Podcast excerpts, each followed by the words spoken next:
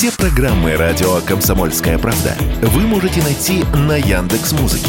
Ищите раздел вашей любимой передачи и подписывайтесь, чтобы не пропустить новый выпуск. Радио КП на Яндекс Музыке. Это удобно, просто и всегда интересно. Был бы повод.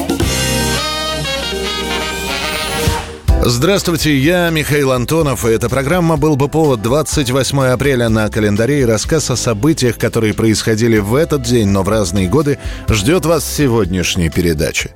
1945 год, 28 апреля, все мировые новостные агентства облетает новость. Казнены итальянский диктатор, основатель фашизма Бенито Муссолини и его любовница Клара Петачи – In Milan, Italy, after two decades of swaggering, the inventor of fascism, Benito Mussolini, lay dead at the hands of the Italian people. Понимая, что проигрыш в войне неизбежен, Муссолини пытается покинуть Италию, переодевшись в немецкую форму. Но один из партизанов, который остановил автомобиль и уже готов был пропустить немцев, узнал переодетого Бенита и арестовал его. Вместе со своей любовницей Кларой Муссолини проведет ночь в деревенском доме. А в это время партизаны будут решать, что делать с арестованным Дучи. В итоге они подумают, что живого Муссолини будут будут пробовать освободить. А вот мертвый, он уже никому не нужен. Так и будет принято решение о расстреле. Бенита и Клара будут расстреляны на рассвете на окраине деревни. Мертвые тела Дучи и его любовницы, как и тела шести других фашистских руководителей, перевезут в Милан, где подвесят за ноги к перекрытиям бензоколонки на площади Лоретта. The final ghastly scene was the hanging of the bodies upside down outside a petrol station. Well, at least it's a warning to all remaining fascists everywhere. Лицо бывшего диктатора будет обезображено до неузнаваемости. Именно отсюда и пойдет слух о том, что на самом деле Муссолини скрылся и собирает своих сторонников, чтобы снова с триумфом вернуться в Рим. Однако первым, кто поверит в смерть Муссолини, будет Гитлер. Посмотрев хронику, где будут кадры с подвешенными телами, Гитлер прервет показ, уйдет в свою комнату и говорят, что перед этим он произнесет «Не дай бог умереть как Бенита». 1962 год, 28 апреля. Газеты сообщают, что в Москве начал свою работу новый аэропорт федерального или государственного значения. Он называется Внуково-2. Вторая премьера состоялась в аэропорту Внуково. В канун 26-го съезда КПСС начал полеты Ил-86. Воздушный гигант – первый отечественный широкофюзеляжный самолет. Для 60-х годов в СССР открытие новых аэропортов – явление массовое. Уже вовсю проходит регулярное международное сообщение, а это требует для крупных городов постройки современных аэровокзалов и взлетно-посадочных полос, сделанных по международным стандартам. Первенцу отечественной реактивной пассажирской авиации в столичном аэропорту Внуково открыт памятник – на торжественном митинге выступили ветераны советских авиалиний.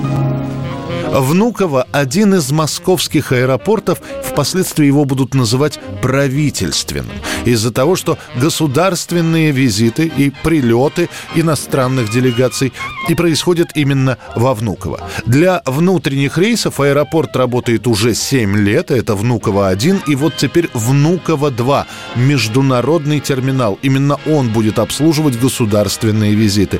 Из Внуково-2 вылетают наши министры и члены Политбюро, в него же прибывают иностранные делегации. С самого начала все правительственные перевозки осуществляет авиационный отряд особого назначения. И во времена СССР и в постсоветское время Внуково-2, он же авиачленовоз, главный аэропорт для руководства страны. 1969 год, 28 апреля, прямо перед майскими праздниками в прокат выходит новая комедия Леонида Гайдая «Бриллиантовая рука». На самом деле Гайдай подавал заявку на съемку «12 стульев», но его попросили снять еще одну комедию на современную тему. Возвращаться к Троице трус балбес бывалый режиссер не хотел и решил снять историю, которую прочитал в фильетоне о контрабандистах. Они перевозили драгоценности за границу и обратно. Ну что? Что? Что это такое? Ничего особенного. Обыкновенная контрабанда. Как? Контрабанда. Что вы так, Семен Семенович? Спокойно. Выпейте. Я не пью. Читали в неделю отдел для дома для семьи? Врачи рекомендуют. Успокаивает нервную систему, расширяет сосуды. Пейте. Главная роль в фильме «Бриллиантовая рука» безоговорочно пишется под Юрия Никулина. Все остальные актеры проходят серьезный отбор. Главные антагонисты – актеры театра сатиры Андрей Миронов и Анатолий Попанов. Жена главного героя – это супруга Леонида Гайдая Нина Гребешкова. Управдом Нона Мордюкова – главная соблазнительница Светлана Светличная. Я слышала, ну, случайно у меня есть то, что вы ищете – и как раз с перламутровыми пуговицами. Только он у меня в гостинице. Вам очень нужно? Да. Тогда я вам сейчас дам адрес. Ленту «Бриллиантовая рука» снимают в Сочи и Адлере. Баку превращается в один из зарубежных городов, по которым путешествует Семен Семенович Горбунков.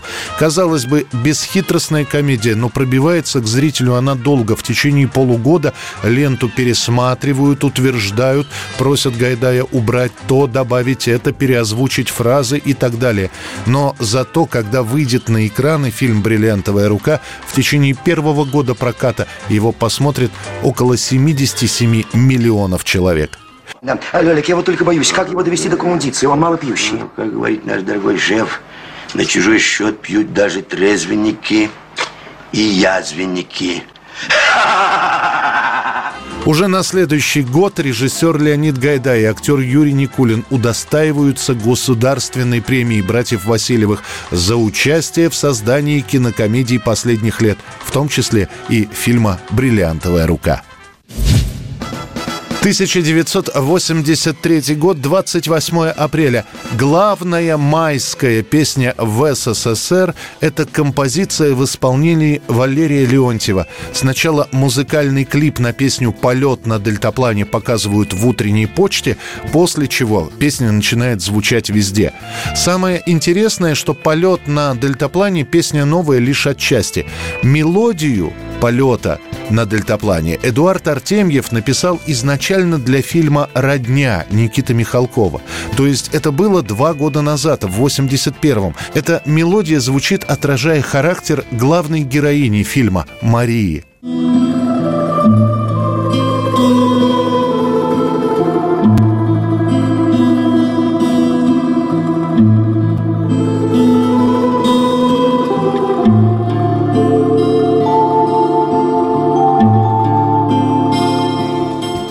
И вот спустя два года на эту же мелодию Артемьева по инициативе редактора радио Джульетты Максимовой был написан текст. Автором слов становится поэт Николай Зиновьев. И песня попадает в репертуар Валерия Леонтьева. На песню снимают музыкальное видео, или, как сейчас бы сказали, видеоклип, снимают в предгорьях Алматы.